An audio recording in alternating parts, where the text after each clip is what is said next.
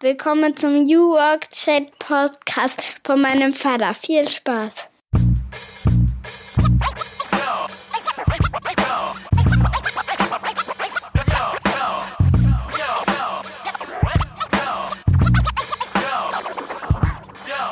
Moin und herzlich willkommen zum New Work Chat Podcast. Ich bin Gabriel und ich grüße euch aus dem wunderschönen Rostock an der Ostsee, wo ich mit meiner Frau und unseren drei kleinen Töchtern lebe und arbeite.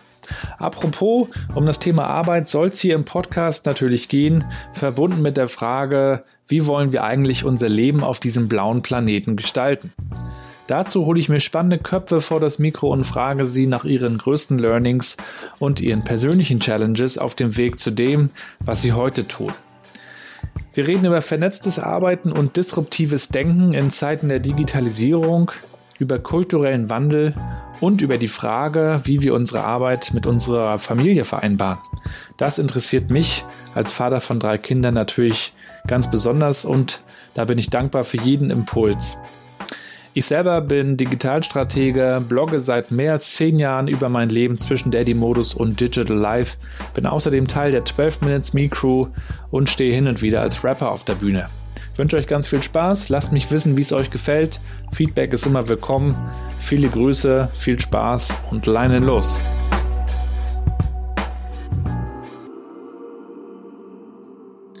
Und wir springen in Episode Nummer 31 des New Work Chat Podcasts. Und ich freue mich sehr, dass wir mit Matthias Richel heute einen waschechten Kreativen zu Gast haben. Jemand, der so wie ich in der ehemaligen DDR aufgewachsen ist, der dem Hip-Hop sehr zugetan ist, der bei einer Agentur arbeitet und äh, der sich auch über neue Arbeit Gedanken macht. Matthias hat einen spannenden Weg hinter sich er ist einmal durch die Agenturwelt, dann wieder in die Verlagswelt und einmal zurück. Und wir reden äh, nicht nur über seinen Weg, sondern wir reden auch so ein bisschen darüber, wie sich die Agenturen verändert haben, gewandelt haben. Er hat bei wirklich namhaften Läden gearbeitet. Jung von Matt war Geschäftsführer in Berlin, TLGG war er Creative Director. Mittlerweile hat er seine eigene Bude, äh, Richard Staus mit seinem Partner wir reden darüber, was ihn beschäftigt, auch als Vater. Ähm, spannend ist natürlich auch, wie sich da die Perspektiven und Prioritäten verschieben. Auch das ist Teil dieses Gesprächs. Ich wünsche euch ganz viel Spaß und wir hören uns später.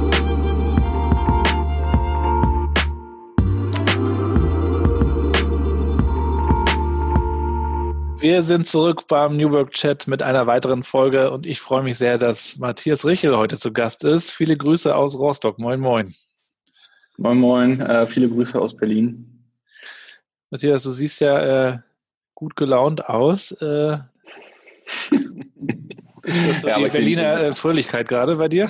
Ja, ich sehe nie, äh, ich, äh, ich glaube, es gibt genug Leute, die mich schon sehr, sehr schlecht erlaunt, äh, genau erlebt haben, ähm, aber es braucht einiges dafür, dass ich es nach außen kehre. Dann aber richtig. Normalerweise bin ich wirklich gut drauf. Es gibt manchmal äh, meine zahlreichen Arbeitsstationen in meinem Leben wissen aber auch, dass die Tage, an denen ich sehr gut gelaunt bin, die gefährlichsten sind.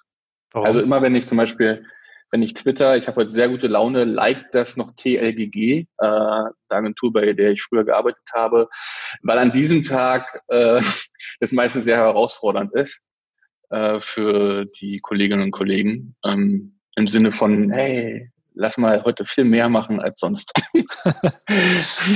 ja, also freut mich, dass es klappt. Wir sind ja auch schon lange im Kontakt, aber äh, haben es irgendwie ja. noch nicht geschafft, uns entweder richtig zu treffen oder in, in diesem Internet. Aber jetzt haben wir es endlich mal gepackt und es gibt, glaube ich, etliche Themen, über die wir sprechen könnten. Wir wollen heute so ein bisschen über dich sprechen. Du bist ja Gründer und Geschäftsführer der Beratung Richel Staus. Du bist Autor, Blogger, Daddy, so wie ich, ähm, Rap-Fan, so wie ich und auch Ossi, so wie ich.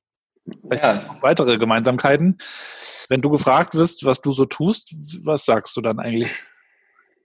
Das ist echt, echt schwierig. Also nach außen immer Werbung, ähm, weil da muss ich am wenigsten erklären. Und die also Schublade Werber, ja? Du sagst, du bist Werber. Ja, aber das ist, aber das ist das, wo ich weiß, da findet es keinen anderen Resonanzraum. Wenn ich alles andere erklären müsste, wäre es noch schwieriger. Also Werbung ist so das, das plakativste äh, in, in die in die, in die breite Masse kommuniziert. Also so würde ich zum Beispiel immer meine Oma erklären, weil ich kann in der, in der in die Spezifikation äh, macht es wenig Sinn, da, äh, da tiefer reinzugehen.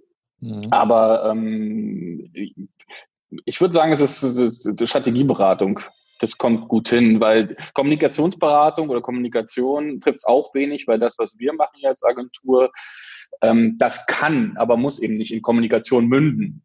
Ähm, kann aber auch einfach äh, völlig andere Dinge sein, ähm, von irgendwelchen Transformationsprojekten oder Ausrichtung oder inter, interner Prozesssteuerung oder wie auch immer.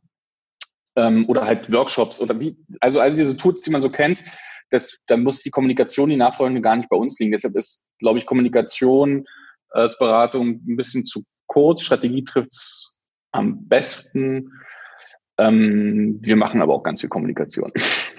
Was ist denn so ein äh, großes Projekt, was du aktuell auf dem Tisch hast, äh, wo du gerade Vollgas gibst? Naja, wir haben, wie es bei so Strategie- und Kommunikationsberatungen üblich ist, gerade wir sind äh, stark im politischen Bereich aktiv. Äh, wir reden ungern über unsere Kunden, ähm, gar nicht, weil wir ungern über unsere Kunden reden, sondern ähm, weil wenig Sichtbares gibt. Also es gibt so wenig greifbar, wenn man so Namen sagt, dann sind es gar nicht so große Namen, weil das nur Teilprojekte sind und äh, schmücke mich so ungern mit so mit so Sachen. Ähm, wo wir aber ganz stark sichtbar sind, sind natürlich, äh, wir machen auch viele Wahlkämpfe und wir machen sehr viele Wahlkämpfe für die SPD. Mhm. Ähm, und aktuell bereiten wir gerade zwei Landtagswahlkämpfe vor, nämlich den von oder die von Rheinland-Pfalz und von Baden-Württemberg. Und da arbeiten wir mit beiden SPD-Landesverbänden jetzt schon weit über einem Jahr, ähm, fast anderthalb Jahre jeweils, äh, daran, wie die Wahl, wie der Wahlkampf auf der Strecke, der jetzt ja noch nicht läuft, aber wir begleiten sie inhaltlich strategisch schon die gesamte Zeit und wie dann auch die heiße Phase des Wahlkampfs ausgestaltet wird. Daran arbeiten wir gerade ganz explizit. Und ähm, das ist auch Wahlkämpfe, wie wir so, sie, so, sie so noch nicht erlebt haben.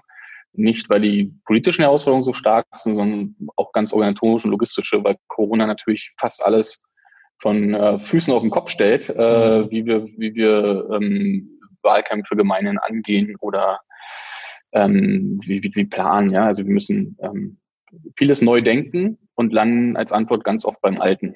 Ja. ja. Ähm, du bist ja jemand, der, der sich mit dem Thema Politik ähm, tatsächlich nicht nur im Job, sondern auch äh, in der sogenannten Freizeit, wenn es sowas noch gibt, äh, beschäftigt und der sich einfach auch gerne mit Meinung äh, nach, nach vorne stellt und sagt, ich sehe das so und so und auch streitbar ist. Viele ähm, sind allerdings nach wie vor genervt von Politik, Verdrossenheit. Ich weiß auch gar nicht, ob das jetzt gerade ein bisschen besser wird durch Greta und Co. Ist das eigentlich so, dass sich mehr Leute engagieren oder diskutieren durch AfD, Corona und Co. Beobachtest du da eine Bewegung? Nee, es gibt, ja, es gibt, ich glaube nicht, dass es mehr ist. Es ist natürlich stark sichtbarer ne, an immer vielen Stellen, aber diese Welten gibt es halt eben schon lange. Also wenn du, wenn du das, was jetzt aufzählst, dann, wir können aber noch eher gehen, wir können mit der Wahl von Trump beginnen und so weiter und so fort. Aber wenn man das jetzt mal so nimmt, nur Trump, Greta, Corona beschreiben die letzten vier Jahre. Insofern ist es nicht ein Trend, sondern eine Sichtbarmachung von eben solchen Bewegungen und ähm, die gibt es aber schon immer. Ich habe ja nie an Polit Politikverdrossenheit geglaubt, äh, weil Politik ja immer im sehr kleinen beginnt und da sind Leute schon sehr, sehr interessiert immer an den Sachen. Und wenn es nur die Ortsumgehung ist oder der Radweg oder äh, der Skaterplatz oder wie auch immer, ja, also das so, das immer so Themen, die halt sind und die sind im Kern ja immer super politisch.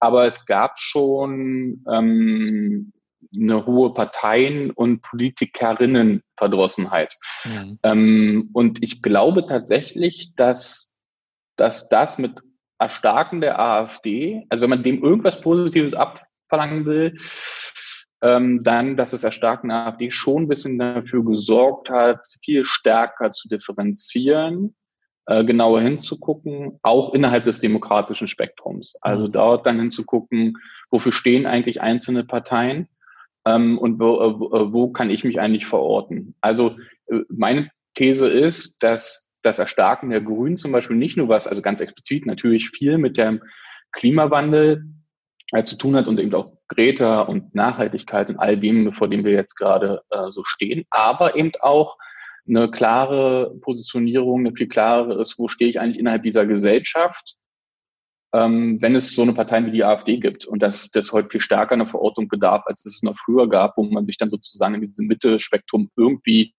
eingeordnet hat. Entweder ist man so sozialliberal irgendwo Mitte links und oder man ist Mitte rechts und dann bei der CDU also, oder FDP. Das ist, das war irgendwie eine ziemliche Commodity. Also es war so, da fühlten sich alle irgendwie immer wohl. Ich glaube, die AfD hat schon dazu äh, beigetragen, da nochmal genauer hinzugucken und sich zu positionieren. Ja. Warst du denn schon immer politisch interessiert? Ja, ja, das ist, ähm, das ist schon, das ist schon so. Also ich habe ich habe schon sehr bewusst, meine Familie sehr politisch schon immer gewesen, auch zu DDR-Zeiten schon. Mein Opa war Karikaturist und äh, hat im Eulenspiegel gemalt. Ah, ja. Ich habe ich hab selber meine ähm, in der, zu, zu, zu Mauerfall war ich acht oder neun Jahre alt und zu Wende dann zehn oder neun Jahre so ungefähr, 81er Jahren, also so. Ähm, und meine Eltern waren super politisch und meine Familie wurde super diskutiert. Ich habe das richtig aktiv mitbekommen, natürlich ohne, dass ich da mich hätte artikulieren können, aber habe dann natürlich schon ein, ein, vorgeprägtes Meinungsbild erfahren und habe natürlich Sachen im, im Rahmen meiner damaligen intellektuellen Fähigkeiten natürlich irgendwie schon für mich aufnehmen können und auch bewerten können. Und ja. habe natürlich äh, schon diesen Kindheitstagen eine hohe Politisierung mitbekommen und war dann in den 90ern so Pubertät, Adoleszenzphase, also so 13, 14, 15, 16, so diese ganz, wo man sich so abnabelt, das darf man nicht vergessen, das war so 92, 93 und da wurde ich dann hochpolitisch, weil ich halt in der Zeit, und du wirst es kennen, im Osten, äh, das war für Jugendliche eine hochpolitische Zeit, wenn man ähm, wenn man Demokrat war. also äh, was total schwierig war, weil die äh, unsere Eltern konnten uns wenig helfen in der Zeit, glaube ich. Die mhm. waren, äh, hatten sehr zu kämpfen mit ihrer eigenen Realität, ob die jetzt sich bei dem Gewinner verorten oder nicht. Aber wir beide kommen ja aus einer Realität, wo in dieser Zeit Leute über 20 Prozent Arbeitslosigkeit, keine Perspektive. Ich meine, du wirst es kennen, bei uns war immer der, die große Angst, äh, keinen Ausbildungsplatz zu bekommen, ja, ja. etc. pp. Ähm, was, was schon, schon als Satz komisch ist, wenn man gerade ein Abitur macht, aber das war halt so ein, ne, man muss immer so, du musst erst das machen und dann das. Aber oder mach doch erstmal, oder mach doch lieber eine, erstmal eine Ausbildung und danach kannst du ja auch ein Abitur machen. Ja, genau. Oder so rum, genau, das auch. Und die Erkenntnis, die dann auch ein bisschen später in mir gereift ist, aber ist, ich meine, wo sollten uns unsere Eltern da helfen? Also selbst bei der Fremdsprachenauswahl oder überhaupt bei Karrieretipps, äh, woher sollen sie es denn wissen, ja? Und genau, gab es auch nicht, ne? Karrieretipps. Gab's, gab's, gab's überhaupt nicht. Und ähm, ja, oder Studienplatzwahl. Also was, was denn studieren? Ja, also und das sind und ganz oft wurde dann natürlich der sichere Weg, der vermeintlich sichere Weg propagiert, ähm, der ja aber etwas mit, wenn man in dieser Selbstverwirklichungsphase unterwegs ist, ja erstmal gar nicht der eigene Weg sein muss. Ja, und das führt natürlich dann auch ganz oft zum Anecken, nicht nur mit den Eltern, sondern ich persönlich bin auch ganz stark mit der Schule in Konfrontation gekommen. Äh, weil ich Dinge ganz anders machen wollte und auch ganz anders gemacht habe. Ähm, nicht immer gut und besser, aber für mich immer nachvollziehbarer als das, was da mir präsentiert wurde. Gib mal ein Beispiel. Ähm, Wo gab es Ärger? Hast du die naja, Wände, das, ich, die Wände beteckt? Wir hatten ja auch eine Graffiti-Zeit damals, äh, so nach der Wende. Ja, ja, so 92 Basketball, Barcelona Dream Team, US-Rap und dann mussten wir irgendwie auch Graffiti-mäßig in der Schule waren wir unterwegs. Ganz, ganz viel sogar. Äh, das war, das war aber ganz praktischer, äh, hochverdienter Ärger. Aber was bei mir so war, ist, ich war ein super ambivalenter Schüler. Also ich war Schülersprecher der Schule, also weil eben da auch schon politisch und so ein bisschen ne, so mein Ding. War aber gleichzeitig auch der mit den meisten Fehlstunden am Gymnasium. Also ich hatte 178 Fehlstunden unentschuldigt. ähm, und war trotzdem immer so präsent. Ich war auch präsent in den lokalen Medien, weil ich halt so mich beteiligt habe an Projekten, auch nur so eigenes Festival mitgemacht, zum mit Geburtstag mit Freunden zusammen oder äh, mich in so studentischen Initiativen, obwohl ich Schüler war, ähm, betätigt habe oder halt so in so Plattformen gegen rechts und so, also so viel, viel gemacht habe.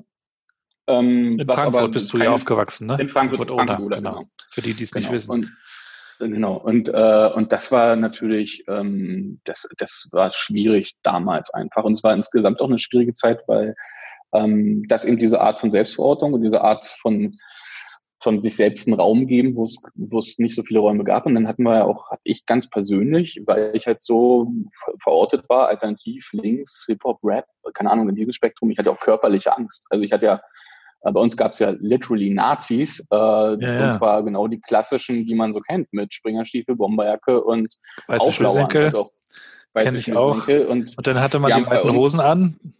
Hat, und lass dir mal, hast du eingekackt und die ganzen Sprüche. Und bei, bei mir war es nun so, durch diese Präsenz, die waren auch vor meiner Haustür und äh, haben auch angerufen. Äh, und mein Vater hat dann so eine riesengroße Mac-Light gekauft als Erst, Erstbewaffnung. Ähm, mhm. äh, das, also auf dem Niveau äh, bin ich dann da aufgewachsen. Und so war, äh, so schwierig war das damals irgendwie. Und ähm, ja, das so, das so nur so als kurzer Abriss. Das hat sich geprägt, ne?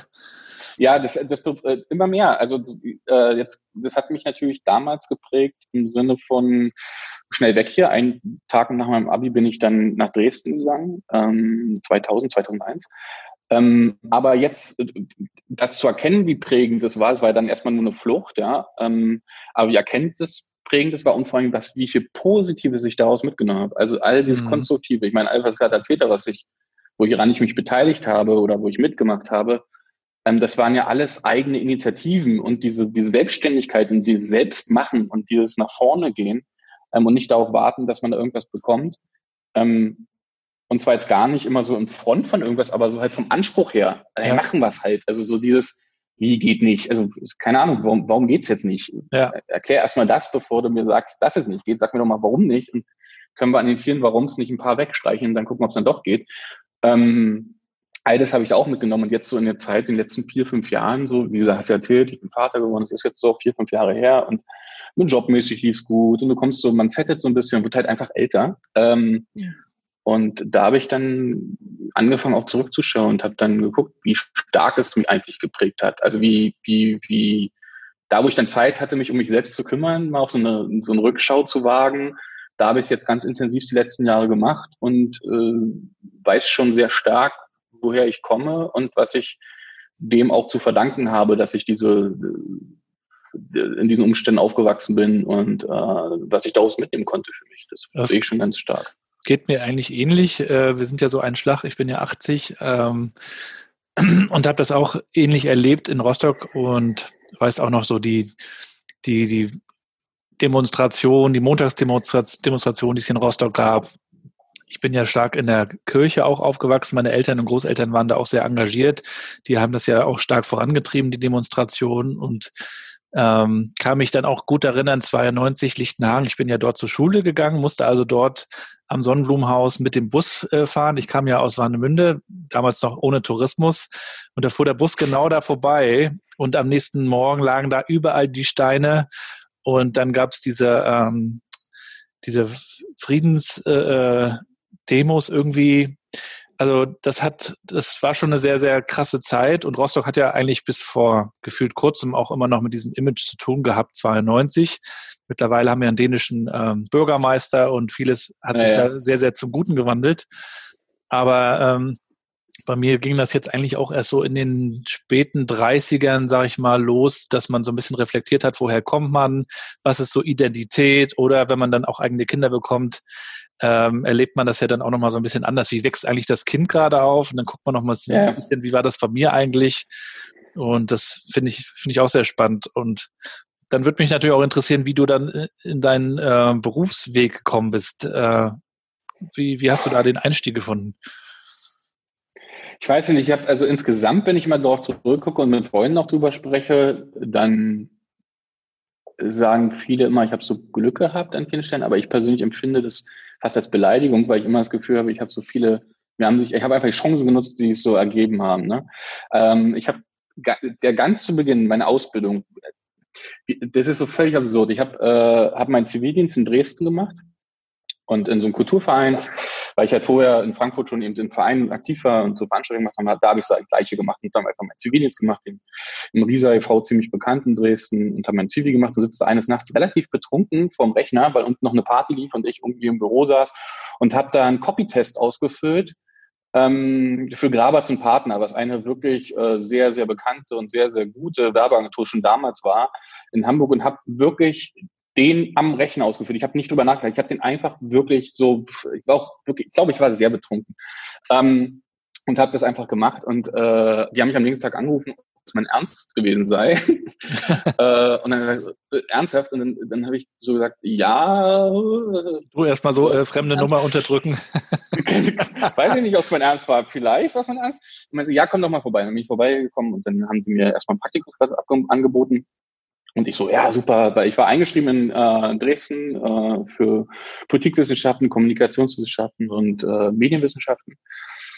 Und dachte, geil, habe ja noch bis es nach dem Sommersemester startet, Zivi ist ein bisschen eher zu Ende, drei Monate kann ich ja ein Praktikum bei Grabatz machen. Und dachte mir, wenn du ein Praktikum bei Grabatz gemacht hast, dann hast du schon mal einen Fuß in der Werbetür, ist schon mal gut, sieht erstmal gut aus.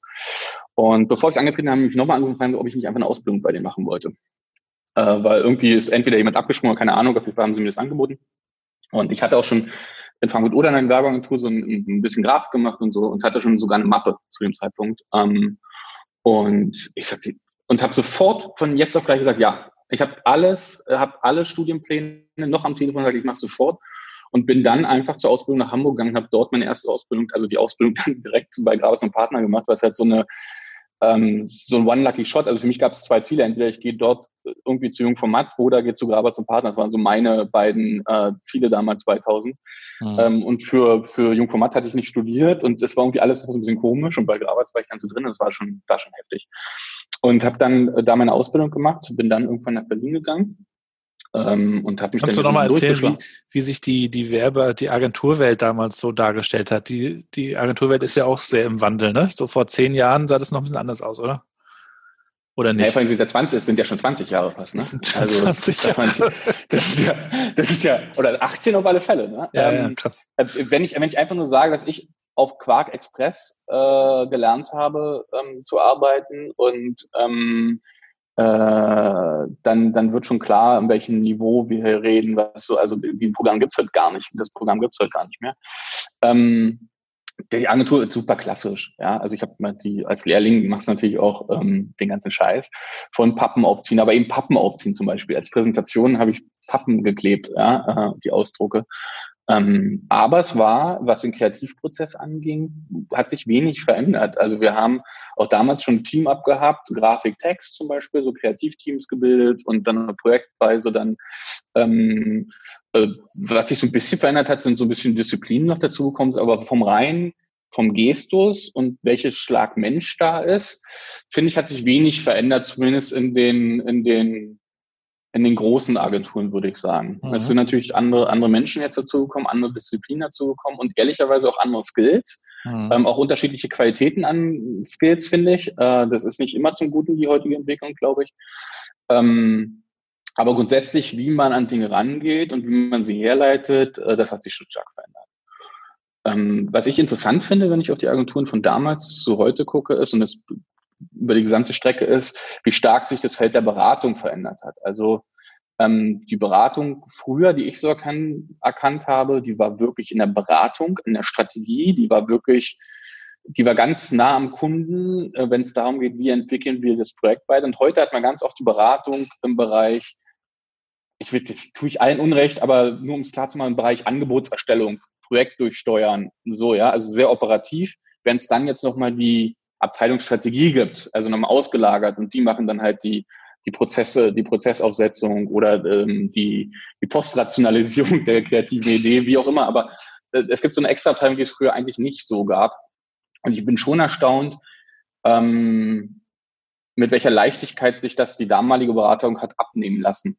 So, weil ich fand das ja schon immer ein sehr spannendes Metier, eigentlich gerade diese strategische Ausrichtung und so. Und das mache ich ja jetzt ja hauptsächlich mhm.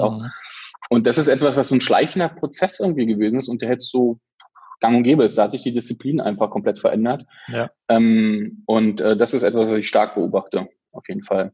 Mhm. Ja, und also dann, Diversifizierung in der, in den, in den, in den Disziplinen ist heftig geworden. Ne? Ja. Ähm, auch wie wir heute, und dann jetzt sehr praktisch, da wo ich ja eigentlich herkomme, alles, was wir so im Kreativbereich ans angucken, was jetzt ja grundsätzlich Konzept heißt, ähm, und äh, Creative-Konzepte und äh, wie auch immer. Und darunter subsumiert man dann halt die Texter von früher oder Texterin von früher mit den Social Media Managerinnen von heute. Und das ist alles eine ganz schöne Mischpoke, ähm, wo ich aber zum Beispiel die, die klassischen äh, Texterin-Skills komplett vermisse. Ja, also einfach mal sagt so, jemand schreibt mal fünf Seiten nur Lines runter und die wird immer besser und die wird immer, immer besser und die sitzt immer mehr auf dem Punkt. Und da sehe ich heute schon, dass das in dieser Akribie und in dieser Verliebtheit ins Wort, dass es heute teilweise ähm, nicht mehr so gefragt ist und auch nicht mehr so abgerufen wird oder auch, auch nicht mehr geliefert wird von, von mhm. vielen. Obwohl das so ein Grundhandwerk ist, ne? Wenn du dann so. Ja, jetzt weiß ich eben nicht mehr, ob es das Handwerk noch gibt. Ja. Ne, wenn du, äh, wenn du, wenn du heute, äh, das muss man ja auch eingestehen, das ist ja gar nicht, wenn es früher um die Headline geht, geht es heute um die Caption äh, und dann hast du plötzlich nicht mehr eine Zeile, sondern hast plötzlich vier Zeilen für einen Instagram-Post und dann muss die sitzen. Das ist auch cool, ist halt ein anderes Handwerk, ne? Aber es ist halt dadurch, dass auch so eine Schnelligkeit drin ist und ähm, die, die EU von damals heute der, der, der Redaktionsplan von heute ist, äh, verschiebt sich da einfach auch das Gewicht und das, das halt gar nicht, das ist gar nicht eigentlich gar nicht besser oder schlechter. Ich vermisse es nur einfach manchmal, äh, dass man Zeit hatte, sich in Text zu verlieben. Ja, das merkt man bei dir auch immer noch nach wie vor bei Twitter und deinen Social-Aktivitäten, dass du da sehr hinterher bist, will ich es mal nennen. Oder du guckst dir das schon an, bevor du den rausfeuerst, ne? Äh, äh, manchmal ja, manchmal nicht. Und dann, wenn ich es nicht mache, sind so viele Rechtschreibfehler drin. Die, äh, seine, ja, die Funktion äh, wünschen wir uns ja immer noch bei Twitter, ne? Die Edit-Funktion. Ja, wenigstens, ich verstehe auch nicht, warum man es wenigstens nicht alle für wenigstens für 90 Sekunden oder so irgendwas äh, korrigieren kann. Dann wird meine Das-Das-Schwäche sichtbar. Ich habe äh, sehr viel hören, so Sprech, Sprechgewohnheiten werden, werden runtergeschrieben. Aber ich, was ich zumindest mir überlege, äh, in den meisten Fällen, in den naja, doch in den meisten Fällen ist schon das, was ich sage. Ähm, und warum ich sage. Und ich bin, bin echt manchmal so passive-aggressive oder will auch, schick auch sublime Botschaften äh, in Tweets von, an Leute, von denen ich weiß, dass sie es lesen, ohne dass ich sie ansprechen muss. Hm. Das mal, ich nutze das wirklich ganz, ganz bewusst äh, ähm, und richte da Grüße aus. Meine Tweets richten, ja, meine, meine, meine, meine Tweets richten sich meistens an ein viel kleineres Publikum als, als die, die es tatsächlich lesen. Mhm. Das, das macht es dann so wahrscheinlich wiederum aus. Aber erzähl noch mal bitte, du bist, du bist ja dann auch weitergegangen, äh, warst bei, bei Zeit zum Golden Hirschen, mhm. TLGG. Mhm. Ähm, ich habe halt, genau, also ich bin dann irgendwann, war, war dann in Berlin, habe dann mich hier so ein bisschen durchgeschlagen, Volontariat gemacht und so weiter und so fort. So typisches Berlin-Ding eben, außer Schauspiel studieren. ähm, aber hab's halt die Referenz, die was, du kennst sie, ich weiß. Ähm, äh, habe eigentlich aber all das gemacht. Ich habe sogar, ich habe volontiert in der Modezeitschrift. Ich war wirklich so ganz lange Zeit hier im, äh, äh, im Modebusiness wirklich richtig hart unterwegs, zwei Jahre lang und äh, äh, habe das auch wirklich gemacht und Bread and Butter und allem drum und dran und war hier, man traut es mir nicht zu, aber ich habe das Modebusiness äh, hier mitgenommen. Ähm, äh, habe dann aber die Möglichkeit bekommen, für Zeit Online ähm, mit kam, kam Freund, äh, gemeinsamer Freund von Christian Bange, der heute bei Zeit Online äh, und ähm, arbeitet noch und da als Reporter unterwegs ist und mir, ein gemeinsamer Freund, der hat in der Zeit bei der Zeit schon gearbeitet, der kam auf uns zu und hat gesagt, hier gäbe es eine Idee. Wir haben hier so einen Hausaufgaben-Newsletter online und wir unterstellen euch mal beiden, dass ihr online könnt, Christian Bange und mir. Ähm, wir würden den gern ein bisschen geiler machen. Wir würden gern geileren Newsletter machen. Das war irgendwie, ich muss lügen, ich weiß nicht, 2005 oder 2004 oder so. Ähm, und daraus haben wir dann ein Projekt gemacht und haben den Zeitzünder entwickelt. Zeitzünder war so ein politisches Jugendportal von Zeit Online und hat sich dann äh, neben jetzt.de damals unglaublich politisch dann an die jungen, junge Zielgruppe ähm, mhm. gewandt. Und dieses Projekt haben wir dann sehr, sehr stark ähm, nach vorne getrieben und haben ähm, da redaktionell gearbeitet und haben äh, da versucht, Politik um die jungen Menschen zu bringen. Was, also Zünder war sozusagen einer der Väter oder Mütter von den ganzen Bentos, die man heute kennt. Mhm. Ähm, nur, dass es damals eben nicht die, ähm, die Mechaniken in Wirklichkeit noch gar nicht gab, sondern wir haben eher Themen benutzt, um sie nach vorne zu drücken und nicht es gab der Sprachcode, den wir benutzt haben, ist der Code, den wir besprechen, aber es waren jetzt keine äh, zwingend systemischen Clickbait. Weißt es gab einfach nicht so eine, es gab nicht so eine, es gab ja keine Meme-Kultur oder es gab das ja alles nicht. Es gab einfach ja. nur Themen und wie wir Themen aufarbeiten. Das war unser, unser Ziel. Das haben wir gemacht und dann, ähm, genau, dann irgendwann war mir die Verlagswelt ein bisschen zu sehr Verlagswelt und bin dann, äh, habe mich dann als Textarbeit zum Golden Hirschen beworben, genau. Und hab Wieder zurück in die Werbung. Das, wieder zurück in die Werbung. Das habe ich eine ganze Weile so gemacht. Ähm, immer so Verlag, Werbung. Äh, ging immer irgendwie ums Wort, ja, es ging immer irgendwie um den Text und es ging immer irgendwie darum, da das Beste rauszuholen. Und äh, wenn zum Gönn Hirschen habe ich aber zum ersten Mal Wahlwerbung gemacht. Und zwar damals für die Grünen, äh, Landtagswahlkämpfe gemacht. Aber ich glaube, Bundestagswahlkampf auch, weiß ich nicht mehr ganz genau, aber Landtagswahlkämpfe auf alle Fälle. Und da habe ich zum ersten Mal gemerkt, okay, eigentlich ist es das, was ich machen will, weil äh, ich war super politisch. Äh, Vereinte sich das? War, ja, ich war zwar anders verortet, war SPD-Mitglied damals schon, aber trotzdem im Herz äh, rot-grüner. So, das ist auch meine Sozialisation von 98, wo ich zur SPD angetreten bin. Da ging's, war das ein rot-grünes Projekt. So, ich habe das auch fast ja. nicht getrennt bekommen in meiner in meiner Welt, weil ich, mir war schon immer klar, was die Rolle der SPD da sein muss und was die Rolle Joschka, der Grünen sein Gerhard. muss. Joschka, Gerhard, das war alles. Kennst du eigentlich den Podcast von Gerhard Schröder? Ja, ich habe mir nicht angehört. Ich habe, äh, ich, ich weiß es natürlich, dass es den gibt und jedes Mal, wenn eine Folge kommt, ist die auch omnipräsent, weil Leute äh, zitieren. Aber ich ehrlich, ich kann das nicht. Ich bin der zu hat ja sehr grandiosen Titel, ne? Die Agenda. Ja, also das macht auch Bela Ander, der damals ja schon sein Regierungssprecher ja, war. Und das ist alles so, ist auch, ist auch aus einer Zeit und aus einer Welt, äh, wo ich mittlerweile Zugangsprobleme habe, ähm, Menschen aus dieser Teil der Welt dazu, dazu zu hören, wie sie auf die heutige Zeit und Welt blicken. Ich finde, das ist, ich würde es als Snippet mögen, also in irgendeiner Talkshow oder wie man auch früher so Helmut Schmidt zugehört hat, ganz ja. unbedingt und sehr so. Aber das als einzelnes, als, als singuläres Medium und mir das dann zu geben, ja. das ist mir einfach zu viel. Ich finde es so zu, irgendwann ist es auch auserzählt, die Story, ja, und, ja, ja. und man muss, muss sich auch dem Neuen zuwenden und das, mein Augenmerk liegt ganz bei ganz anderen, äh, ganz anderen Menschen, ähm, die mir da heute viel mehr geben und viel mehr intellektuellen Input für Zustimmung oder Widerspruch. Mhm. Naja, dann bist du nochmal zurück in die Werbewelt und hast das da vereinen können zum Goldenen Hirschen und dann bist ja. du aber noch mal weiter zu TLGG. Wie kam es dazu eigentlich? dann noch so, das war noch später. Ich habe, das war wirklich noch später. Ich habe, äh, das war wirklich viel viel später. Ich habe dann zwischendurch bin ich noch zu Botsch Berlin gegangen. Das war wieder ein Holzbring-Projekt von den Hirschen weg. Das war ein Kunden von den Hirschen Botsch Berlin. War damals, kann man heute noch googeln. War damals ein Videoportal. Wir haben eigentlich das, was heute YouTuber machen, nämlich Meinungen ins Internet äh, raushauen, haben wir äh, damals auf eine Plattform gebracht und haben Blogger und so meinungsstarke Kolumnisten da vereint. Ähm, teilweise sind die heute in, in, in Spektren abgedriftet, äh, die will man eigentlich nicht mehr, die will man nicht bedient haben, aber damals haben wir halt tatsächlich so eine Sache noch gemacht. Ähm, und das war eine gute, war eine gute Sache. Wir haben Video, Video-Personality-Videos gemacht zu politischen Themen. Das war ziemlich cool. Aber man muss sich vorstellen, auf dem Stand, äh, auf dem es keine Vermarktung gab und ich zum Vermarkter gesagt habe, wie kriegen wir denn hier Werbespots davor? Und er meinte, so schneidet sie vor dem Film. Und dann ich gefragt habe, okay, aber wenn die, die Buchungszeit ausgelaufen ist, wie kriegen wir sie denn weg? Und dann müsst ihr das Video runternehmen. Also auf dem Niveau äh, haben wir damals noch gesprochen. Es hat sich nur refinanziert, es war aber super in Wirklichkeit, ähm, da Bewegtbild-Content nach vorne zu treiben. Und wir waren auch mit einer der ersten und haben auch wirklich ähm, ganz schön rasiert. Wir haben gut, gut Online-Awards bekommen dafür. Mhm. Ähm, aber hat sich natürlich hinten und vorne nicht gerechnet. Ähm, das habe ich gemacht bei Berlin. Danach. Äh, du hast schon so einige Stationen, ne? Ja, aber man es könnte jetzt fast, immer so geben. Man könnte jetzt von außen fast so sagen, das ist ja ein Jobhopper. Kennst du das eigentlich? Ja, aber es, Leute das ja, sagen? aber es war immer, ja, aber es hat sich immer, also ich habe mich nirgendwo mehr nach den Hirschen, äh, nachdem, nachdem ich mich auf den Text beworben habe, ich nie wieder mich beworben.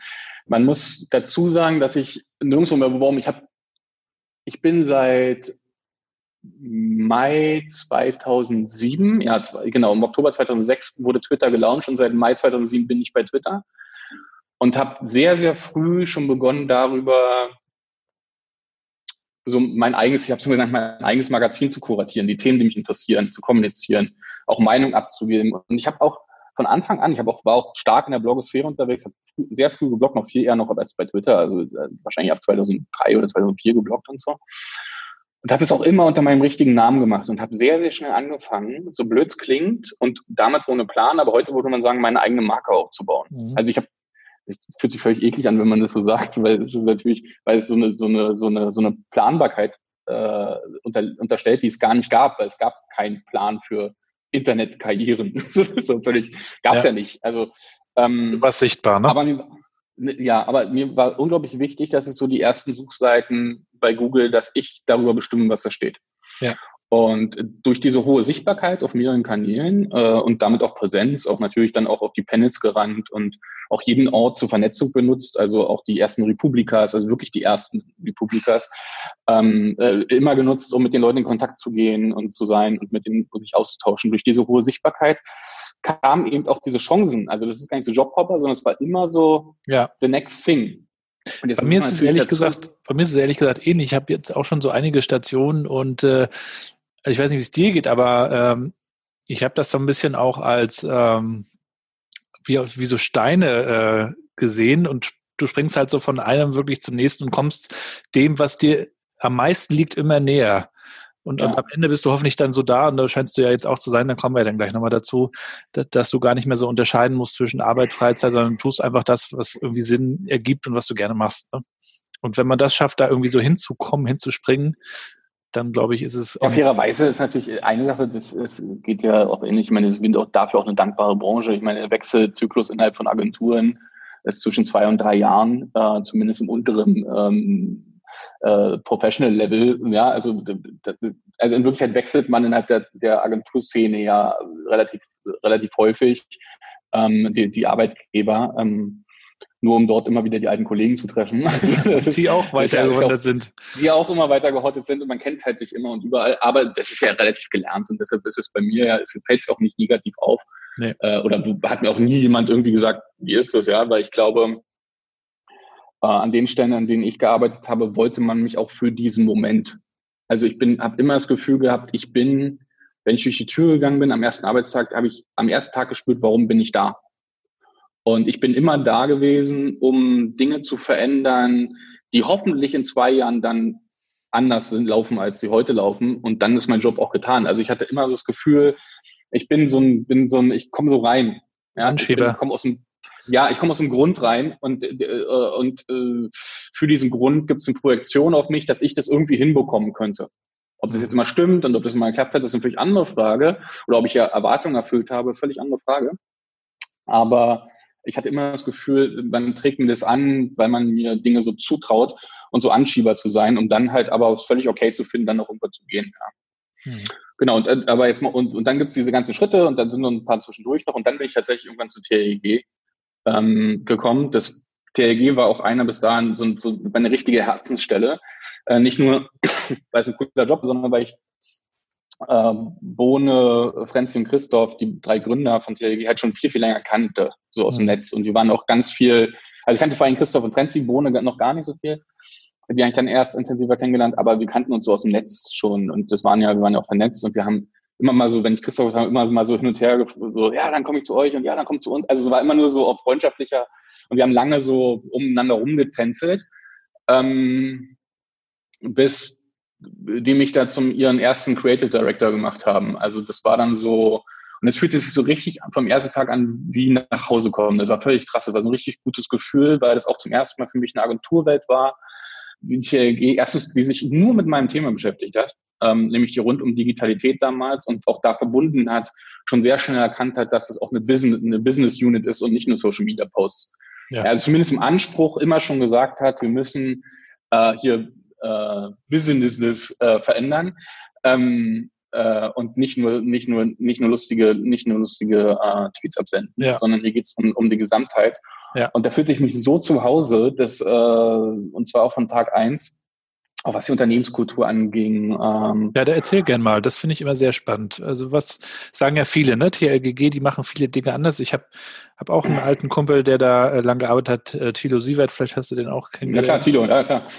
Mit Thilo habe ich ganz viel zusammen, ganz, ganz, äh, ganz, ganz viel zusammengearbeitet. Ja. Thilo ist heute auch nach wie vor einer, der, den ich da sehr prägend äh, in Erinnerung habe und heute auch noch gerne mit ihm zusammenarbeite bei uns für Projekte.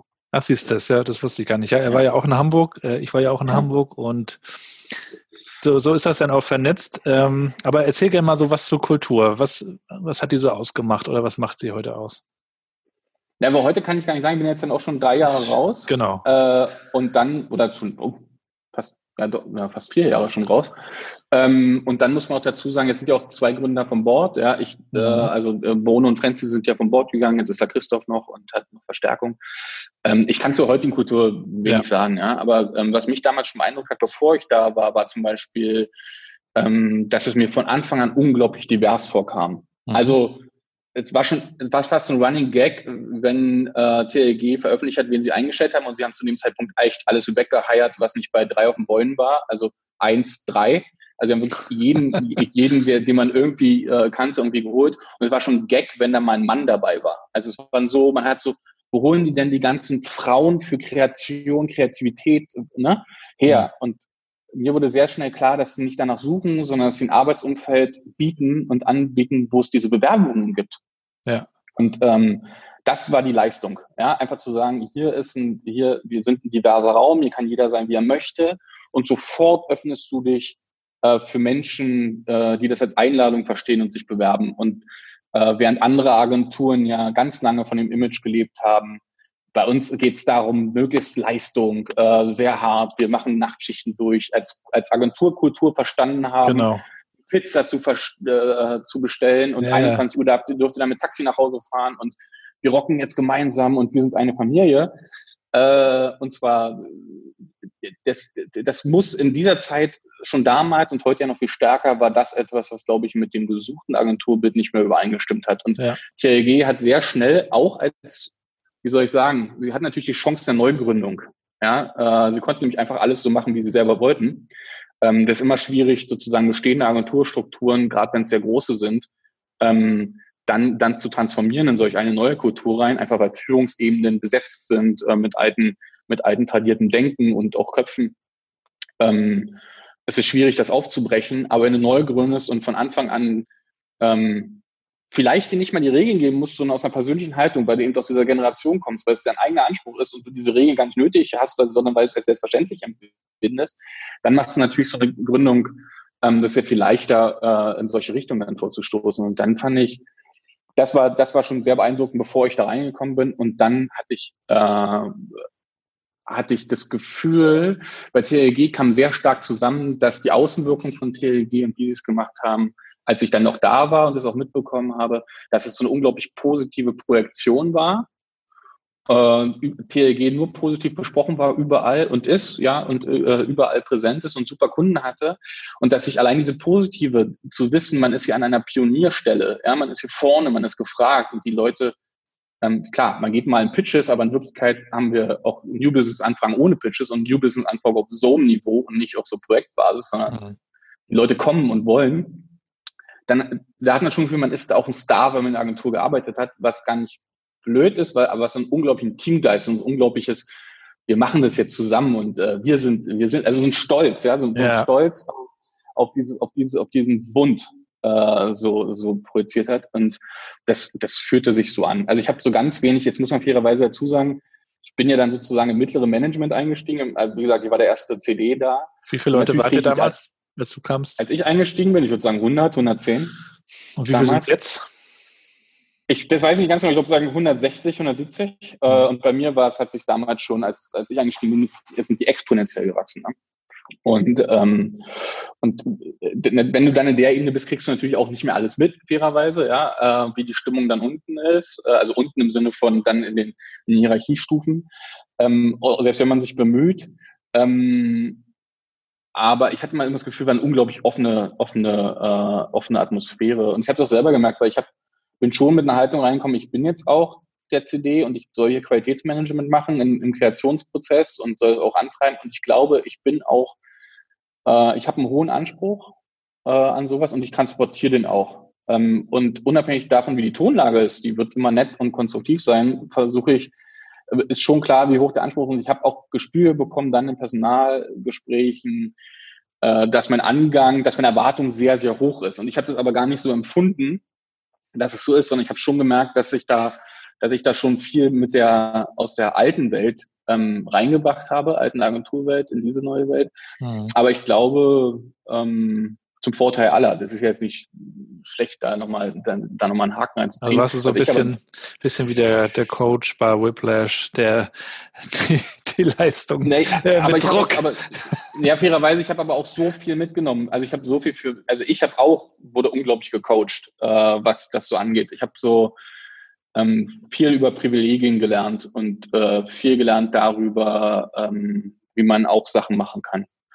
Ähm, und hab, bin, bin auch mit, bin ja auch, bin auch hart auf die Schnauze gefallen mit, mit manchen Sachen und andersrum ähm, konnte ich aber auch da sein, wenn andere auf die Schnauze gefallen sind und mit meiner Erfahrung dann einfach da sein. Also es war so eine, ich habe, ich persönlich habe unglaublich, ich will gar nicht so viel von mir, wie ich auf TEG gewirkt habe, sondern TEG hat unglaublich auf mich gewirkt. Also ich habe da, das, äh, es war ein unglaublich schwieriger Schritt zu gehen. Ähm, das habe ich mir überhaupt nicht leicht gemacht. Äh, ich habe die Stelle, die ich danach... Hättest ja eigentlich nicht gehen müssen, wenn es da so schön war. Nee, ich habe die Stelle, die mir da angeboten wurde, die ich auch das dann später gemacht habe, die wurde mir ein Jahr vorher schon exakt so angeboten, die habe ich noch abgelehnt und dann ein Jahr später habe ich es dann angenommen, weil mich auch beeindruckt hat, wie hartnäckig, wie hartnäckig die dann waren. Ähm, genau. einfach weil, einfach weil das nochmal so eine Herausforderung war, den Laden kennenzulernen und, und äh, da auch Verantwortung zu übernehmen? Ähm, ja, natürlich, weil es war, äh, mich hat beeindruckt erstmal der Name, mich hat beeindruckt, ähm, dass man auf mich zu kommen, trotz des Wissens über mich, also eben durch diese, Trans diese Transparenz und dann ja doch an einer Agenturstruktur zu arbeiten und bei TLG da damals zu arbeiten, die ja doch ganz anders funktioniert hat in diesem Format. Und gleichzeitig haben die mir dann schon in, das erste Mal schon einen Geschäftsführerposten angeboten bei Jungformat, ähm, was natürlich, damals war ich 34. Hm. Ähm, und man muss schon sagen, das sagt mein jetziger Partner, Geschäftspartner immer da, für dieses viel, allein dieses Angebot arbeiten andere Menschen Leben lang ja, in Richtig. dieser Branche.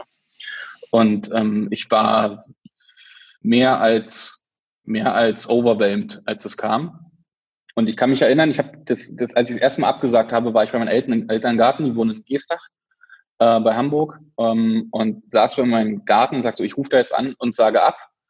Ähm, und da hat mein Vater mir erzählt, das, was ich total vergessen habe, mein Vater mir erzählt, als ich damals bei Grabatz angefangen habe, also muss ich zu ihm gesagt haben, irgendwann arbeite ich bei irgendeinem Format und wenn ich nur Toast und Marmelade fresse in der Zeit.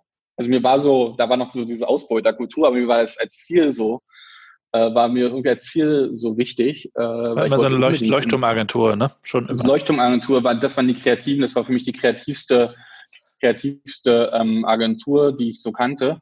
Und ähm, äh, hab dann, hab dann, ähm, und dann hat mein Vater gesagt, und er findet es so krass, dass ich jetzt anrufe und sage, ich möchte nicht Geschäftsführer werden. Das ja. ist so, das ist, das ist so, das war so ein bisschen, das, das war, das hat mich auch schwer beeindruckt, also weil ich einfach von TLG so überzeugt war. Und dann habe ich ein Jahr lang, äh, war ich noch bei TLG, wir haben versucht, Dinge anzuschieben. Das war auch genau richtig, weil ich hatte auch so Gefühl, ich war da noch nicht fertig so für mich, ich wollte auch nicht gehen. Und ähm, habe dann aber irgendwann doch zugesagt, weil Jungformat einfach dran geblieben ist, obwohl ich Nein gesagt habe und da nicht bockig waren. Obwohl TLG mich dann halt in dem Nachgang, weil ich da auch sehr transparent war, dann auch zum ähm, nochmal befördert hatte und öffentlichkeitswirksam befördert hatte. Und mich hat das schon stark beeindruckt, wie nah die dran waren, wie lange die dran waren. Und äh, irgendwann haben sie den Pitch gewonnen. Und dann äh, habe ich, habe ich dann, ähm, ja, bin ich dann zu Jungformat gewechselt und habe dann wurde dann Geschäftsführer in Berlin. Von wie vielen Leuten? Mit 35. 110 auch. Aber auf jeden Fall nochmal ein krasser Schritt, weil natürlich dieses äh. Agenturkonstrukt, diese Gruppe Jungformat, da muss man sicherlich auch sich erstmal neu reinfinden, eine ganz neue Kultur. Ähm, vielleicht oder Ja, vor allen Dingen ich habe auch hier ein ganz klassischer Fall. Ich habe wirklich am ersten Tag gemerkt, wo ich da bin, äh, warum ich da war. Und ich finde, also Jungformat Berlin war auch immer anders aufgestellt als Jungformat Hamburg. Das war, ist ein sauguter Laden. Mir hat der wirklich Spaß gemacht und ich wäre wahrscheinlich nicht, ich möchte ja niemandem zu nahe treten, aber ich wäre wahrscheinlich nicht zu Jungformat Hamburg gegangen. So, das wäre jetzt nicht mehr mein, mein, mein, mein Ziel gewesen zur damaligen Zeit. Aber Jungformat Berlin fand ich unglaublich äh, interessant, das zu machen. Aber es war natürlich trotzdem, ist natürlich eine, eine, eben, eine Agentur, die um ihren Status weiß, die auch ihre, ihre, ihre, ihre Strukturen hat, ihre Organisation, Organigramme hat, wie das funktioniert. Die Kästchen. Ja, übrigens auch, ja, aber wie erfolgreich das auch funktioniert. Ne? Man darf ja nicht, man darf ja, also man, darf, man kommt ja mal so rein und denkt so, wir müssen es alles anders machen und dann kriegt man erstmal die Frage, warum? Läuft doch und das läuft wirklich. Also ja, und äh, den, den Lied zu erklären ist manchmal schwieriger als als, äh, äh, als, es dann, als es dann sogar zu machen. Also am, am Anfang schon zu erklären, ist schon schwieriger. Ähm, und es hat sehr, sehr gut äh, dann aber auch für mich funktioniert. Es war nur natürlich, ich bin 35 oder 36 bin ich dann Geschäftsführer. Man muss ja vorstellen, da sind dann natürlich sehr viele CDs ähm, die sind alle viel, viel älter als ich. Und die natürlich und irgendwann. Dann musst du erstmal Autorität aufbauen. Äh, ja, oder sie wussten, es wussten, das Gute war in meiner, in meiner Situation ja, dass ich in ein Feld reinkomme, nämlich für digitalen Social Media, was halt nicht bedient da war. Ja, das war dann relativ leicht. Dann, da war ich dann die, okay. da war ich quamt die Autorität im Sinne von, hier hilft mir wieder die Sichtbarkeit und die Projektion. Ähm, mhm. Und aus der Agentur TLG kommt, äh, dann äh, diesen, diesen, äh, diesen Job auszufüllen. Aber natürlich in einem, auch in einem Konstrukt, wo das als Disziplin noch nicht etabliert war und ähm, das immer immer mitgedacht wurde, aber strukturell noch nicht vorhanden war. Ja? Und ähm, das macht es nicht, macht's nicht leichter.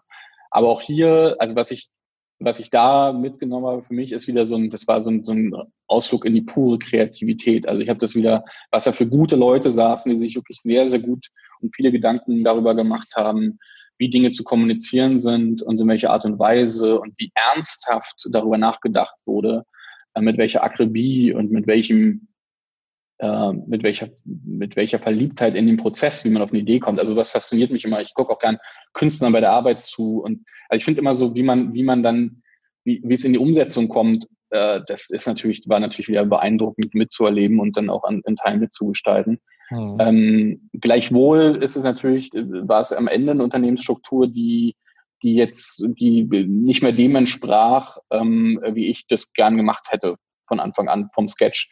Aber diesen Sketch gab es halt nicht, sondern gab es halt ein vollgeschriebenes Blatt, äh, wo man halt reingehen musste. Mhm.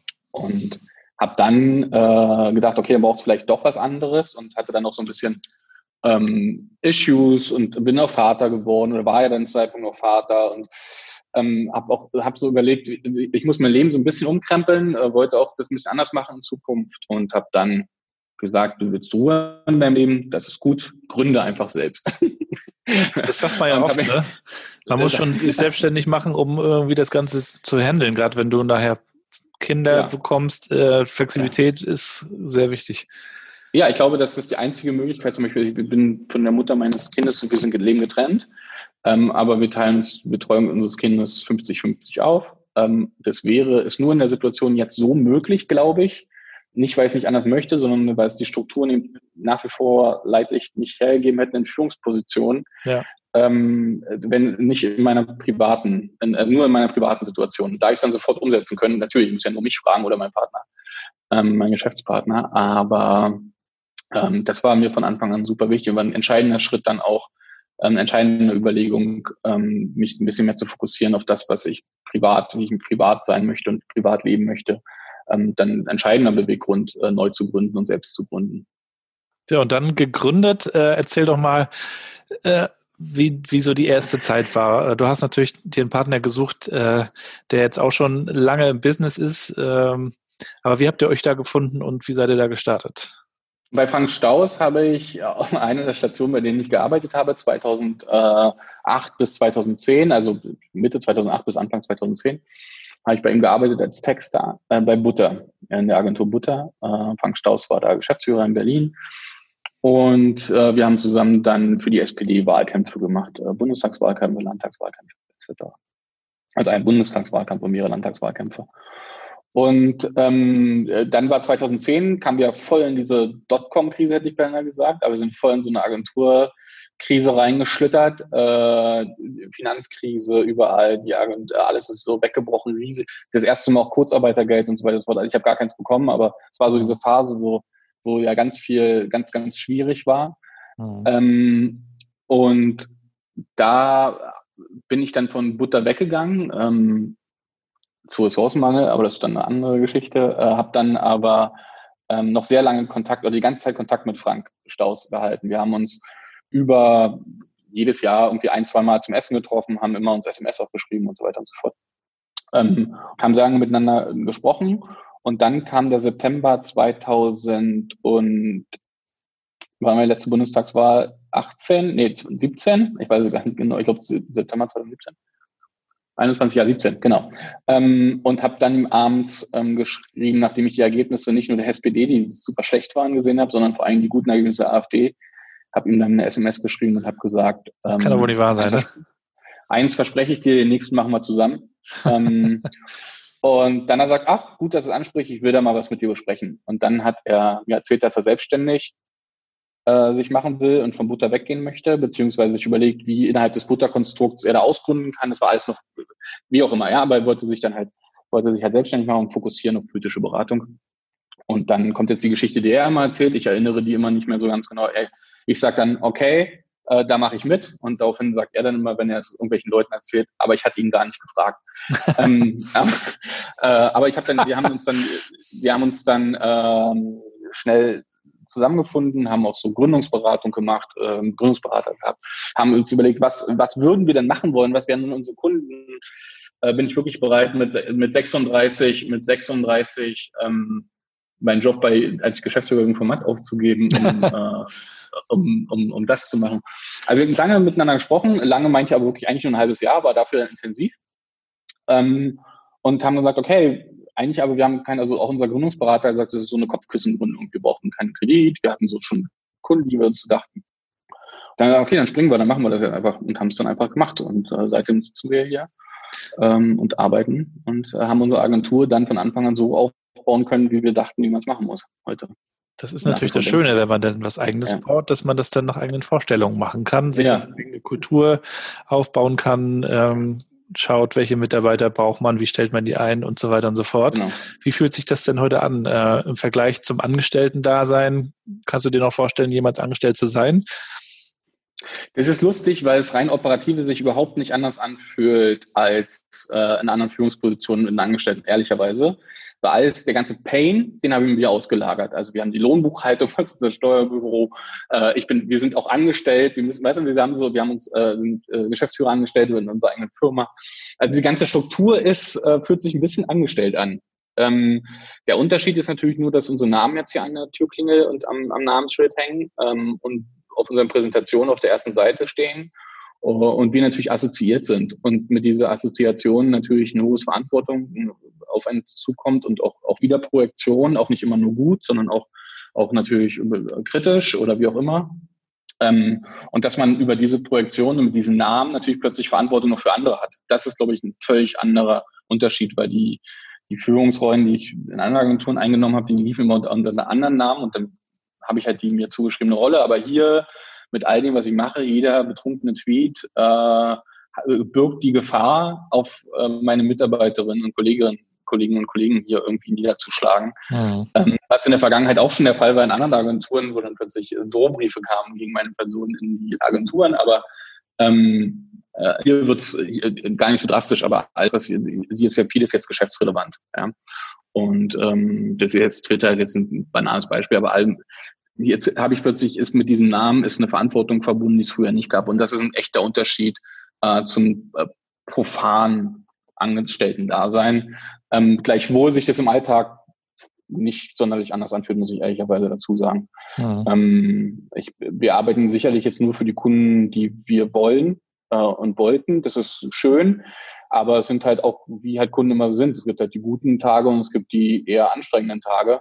Ähm, das nimmt dir dann auch nicht der Lieblingskunden nicht ab. Das ist dann halt einfach so. Aber was wir halt nicht machen müssen, wir müssen uns nicht mit Strukturen beschäftigen, die wir uns nicht selbst gegeben haben. Und das ist etwas äh, sehr, sehr Erleichterndes im Alltag auf.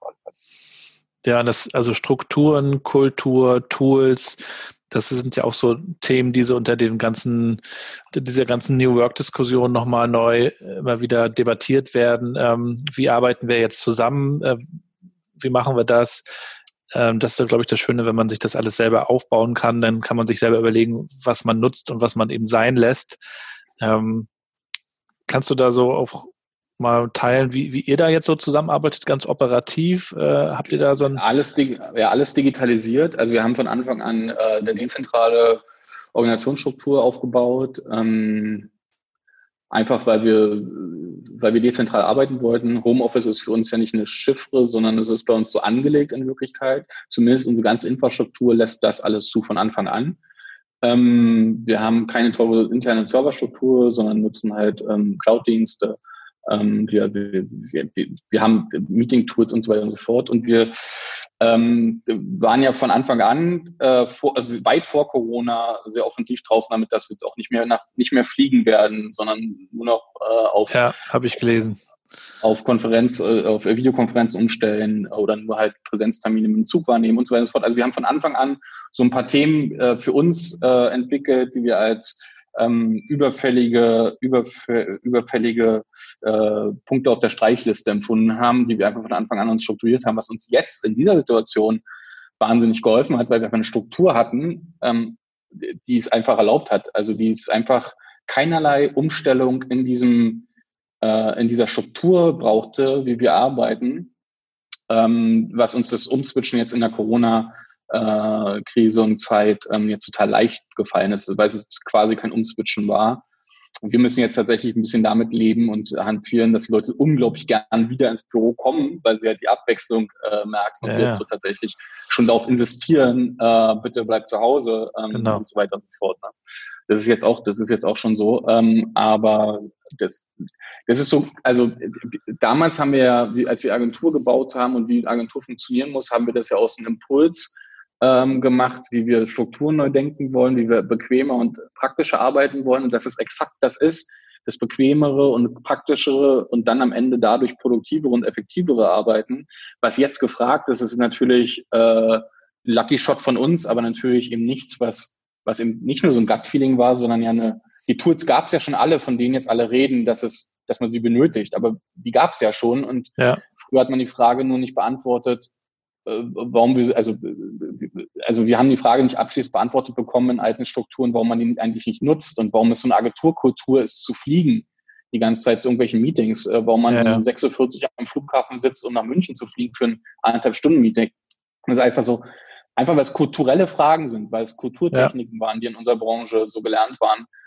Ähm, und ähm, jetzt gibt es natürlich einen radikalen Shift, aber die Sinnlosigkeit in vielen dieser Kulturtechniken hatten wir schon vorher erkannt und wollten die von Anfang an abstellen. Auch weil wir auch faul und bequem sind und einfach nicht mehr um 46 am Flughafen sitzen wollten, um nach München zu fliegen für ein Ein-Stunden-Meeting. Genau, und wenn du dann noch äh, Familie hast, äh, willst, willst, du das ja auch gar nicht mehr machen. Ist ja auch eben. für mich ein, ein, großes Thema als, als Vater, dass man das irgendwie zusammenbringt und vielleicht sogar sagt, ähm, die Familie ist mir wichtiger am Ende des Tages. Also zu dem Punkt bin ich dann irgendwann auch ganz klar für mich gekommen. Ich glaube, so in deinen Zwanzigern, dann willst du dich verwirklichen und denkst natürlich noch nicht wirklich über Kinder nach, aber spätestens, wenn du sie dann selber hast, merkst du am Ende ja auch was, wofür du aufstehst. Ne? Da, da verschiebt sich definitiv die Priorität. Ja, und wie gesagt, es war auch ein echter Treiber zu überlegen, ich mache selbst. Also es war tatsächlich ähm, ein, ein wesentlicher Grund, hm. äh, da mehr, da mehr, da mehr Fokus drauf zu legen. Ja. ja, spannend. Was ist denn noch so, dass das, hast du noch ein großes Ziel oder bist du jetzt angekommen? Wenn du jetzt so deine Reise äh, dir anschaust, äh, du könntest jetzt natürlich alle zwei Jahre nochmal weitergehen. Oder sagst du jetzt, du machst jetzt dein Ding fertig?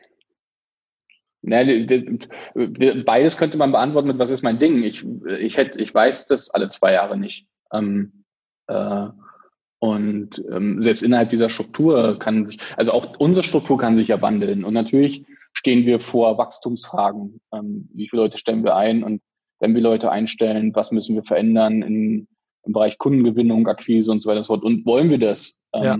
wie, viel, wie groß wollen wir denn eigentlich werden? Ja, ja. Ähm, und wir, das sind echt so ein bisschen Luxus, äh, Luxusgedanken, die man sich jetzt gerade so macht, aber wir überlegen uns wirklich hart, jeden, den wir einstellen, nicht um ihn bezahlen zu können, sondern zu sagen, okay, wenn wir jetzt auch Leute einstellen, brauchen wir auch größere Räume. Was bedeutet das? Also du, äh, da ist ein Rattenschwanz an ja. Überlegungen dran, ähm, die, die, also was ich mich gerade frage ist, äh, wenn es um, wenn es um diese Agentur geht, in der wir arbeiten, was bedeutet Skalierung und wie wichtig ist sie und warum ist sie das? Ähm, weil ehrlicherweise, das, also wir als Gründer und unsere Mitarbeiter und so könnten natürlich alle immer mehr Geld verdienen, das wäre irgendwie schön, und, aber der Preis ist ganz schön hoch. Also der geht, wir haben schon enormes hohes Lebens, enorm hohe Lebensqualität hier versucht für alle Beteiligten hinzubekommen.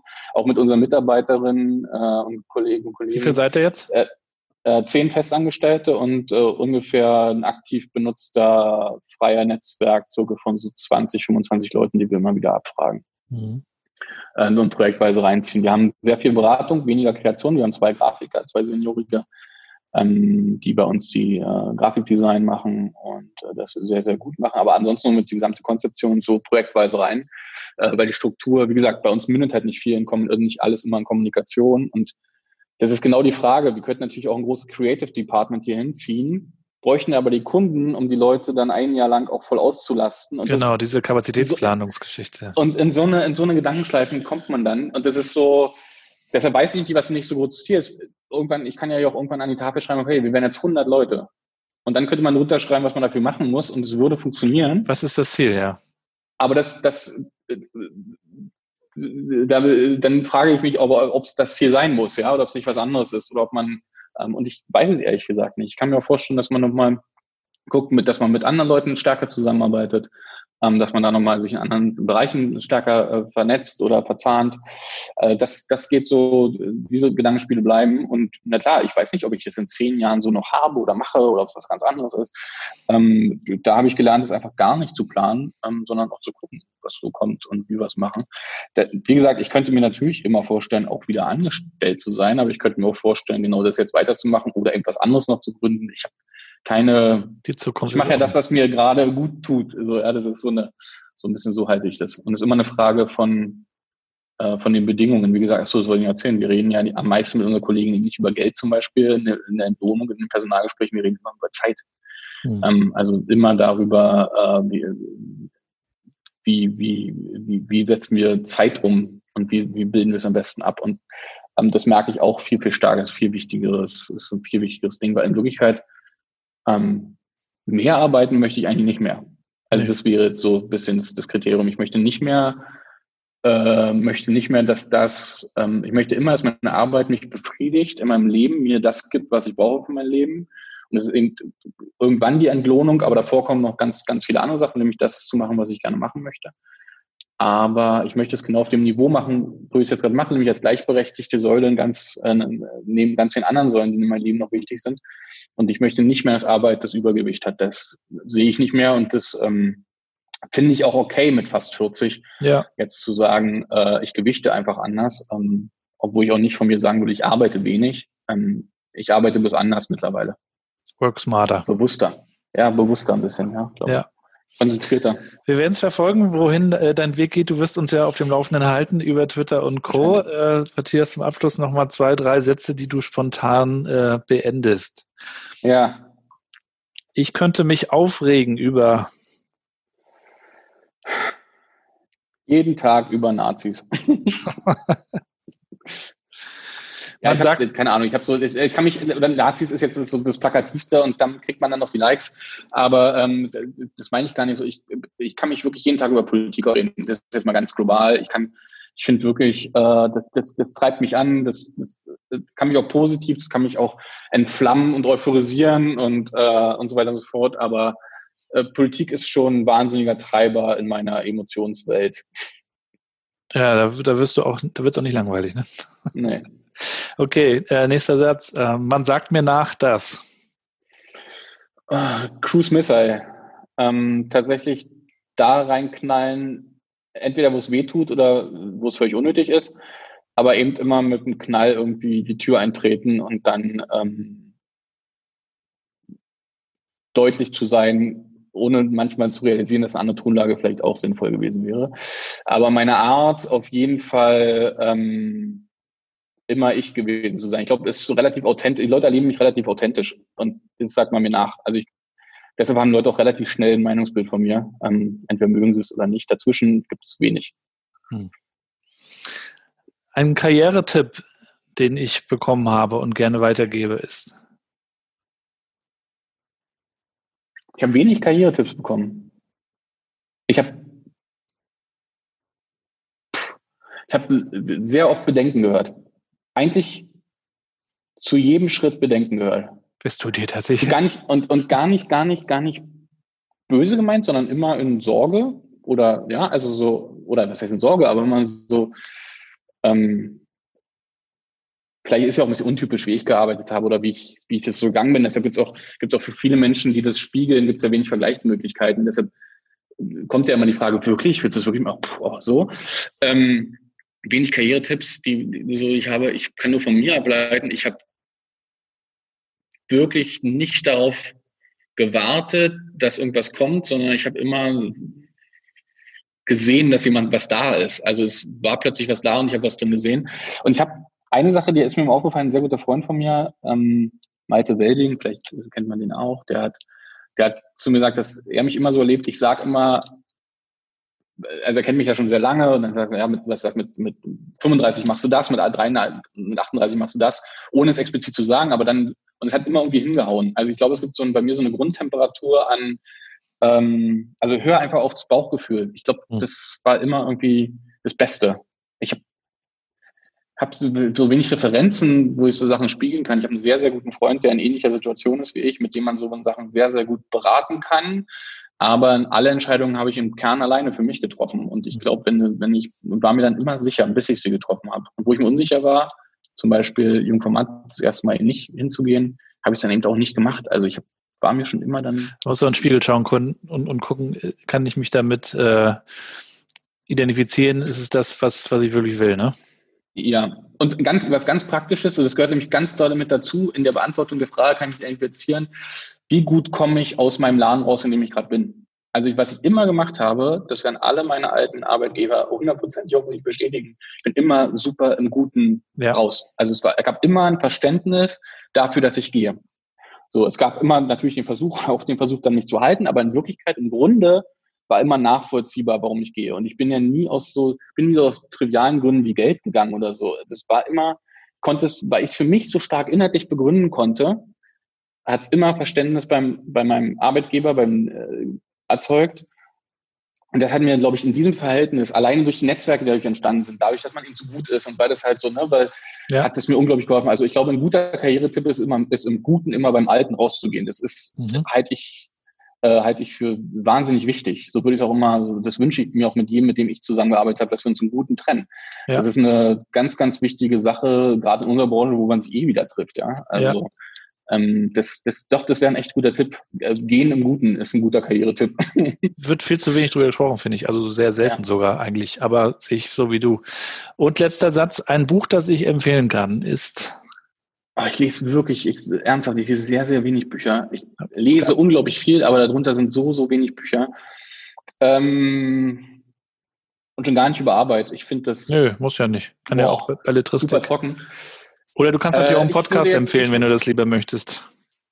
Äh, ach, Podcast, ach, da, ich würde trotzdem ein Buch empfehlen, ungelesen noch, aber es liegt hier, ich sehe es gerade auf meinem äh, Tisch. Ähm, ich würde gerne empfehlen Antonia Baum, die hat über Eminem geschrieben. Okay. Antonia Baum ist eine Autorin, die ich schon ein bisschen länger kenne. Ähm, und die, und von der ich weiß, dass sie ein riesengroßer Eminem-Fan ist. Und sie hat ein kleines Buch geschrieben in einer Reihe, wo Autorinnen und Autoren ähm, über eben, äh, Musiker und Bands schreiben, hat sie so ein kleines, dickes Buch über Eminem geschrieben. Und ohne es gelesen zu haben, weiß ich, dass es sehr authentisch von ihr erzählt, weil ich weiß, was für ein Überfan von Eminem sie war. Und deshalb empfehle ich dieses ist das Buch neu Antonia Baum. oder alt? Das ist ganz neu, ist ganz, ganz neu. Ich habe nämlich auch mal vor Ewigkeiten ein Buch über Eminem gelesen, weil die Story natürlich verrückt ist. Ja. So ein Underdog, der sich da so hochkämpft und dann wieder abstürzt und wieder hochkommt und so weiter. Aber ja, es ist mal ja, ein schöner Tipp. Vor allen Dingen hier in dem Buch, ja, ich glaube, es geht in dem Buch vor allen Dingen darum, wie Eminem ähm, so auf Leute wie uns gewirkt hat. Ja, also das Angry Angry White angry, angry, Trash hungry. Dude. Ja. ja, das war so äh, vergleichbar in Deutschland ja wie Sido, ja, also so, so, so diese, diese, diese Aggressivität, woher die kam und dieser, ähm, was das mit einem gemacht hat. Und ich fand, äh, ich fand ja an, sowohl an, also an, an Eminem als auch an Sido ja immer so, so faszinierend, äh, schon ganz früh, wie wütend die waren wie wütend die waren und ne? was unzufrieden und und aber so so berechtigt wütend und ich habe das so an vielen Stellen das ist doch das Geile äh, an Rap gewesen überhaupt Public ja. Enemy ne, nimm sie alle also ja. dieses rebellische so ein bisschen was du auch im Punk hattest und heute ist alles sehr beliebig oft oder ja und das, äh, mir ging es immer und das war ja immer das, was Leute immer verkannt haben, und das verstehe ich, äh, ich habe schon bei Rap von Anfang an so verstanden, immer wenn die über, über das Ghetto gerappt haben oder über ihre sozialen Herkünfte und die Probleme und allem drum und dran, dass das ja nie romantisierend war, sondern immer, ich will hier raus. Ja, ja. Alleine dieses, dieses nach vorne gehen und dieses so, äh, das, das fand ich, fand ich, da fand ich Eminem äh, auch unglaublich, äh, unglaublich inspirierend. Und ich denke und äh, gehe schwer davon aus, dass es in diesem Buch auch stark darum geht. Ähm, genau, deshalb das wäre meine Buchempfehlung. Und lyrisch, da sind wir uns alle einig, natürlich Eminem immer noch einer der allerkrassesten. Also wenn man sich diese Patterns, diese Reimstrukturen, diese Texte, kann man sich auch einfach nur durchlesen. Äh, wenn man irgendwie sich mit Text und Wörtern beschäftigt, dann ist das ein Genuss, ob man die Musik mag oder nicht. Matthias, ich danke dir für dieses äh, spannende Interview, so ein bisschen auch der, der Ritt durch, durch, deine, durch dein Leben eigentlich. Ähm, wir müssen das natürlich nochmal unbedingt fortsetzen. Ähm, wir gucken mal, wie sich die aktuelle Situation entwickelt. Äh, hoffentlich dann auch mal gerne in Berlin äh, beim Käffchen oder beim Kaltgetränk. Wir sind ja, ja, connected. Äh, wünsche genau. Auf, also ich, natürlich, ich, würd, ich, ich komme vielleicht auch öfter, also ich wollte auch mal wieder nach Rostock. Komm um gerne nach Rostock, sag Bescheid. Störtebeker wieder mal einen Besuch abzustatten. Das mach sehr gerne, melde dich einfach und äh, viel Erfolg und äh, alles Gute weiterhin für dich. Danke, dir auch. Vielen Dank. Mach's gut. Tschüss. Ciao. Und das war's auch schon wieder mit dem Interview. Ich hoffe, es waren ein paar spannende Ideen auch für euch dabei. Schreibt mir gerne euer Feedback zur Folge per Mail oder auch als Kommentar auf newworkchat.de oder direkt auf gabrielrad.com. Würde mich auch freuen, wenn ihr das Ganze supportet. Bewertet den Podcast, schreibt Kommentare auf iTunes.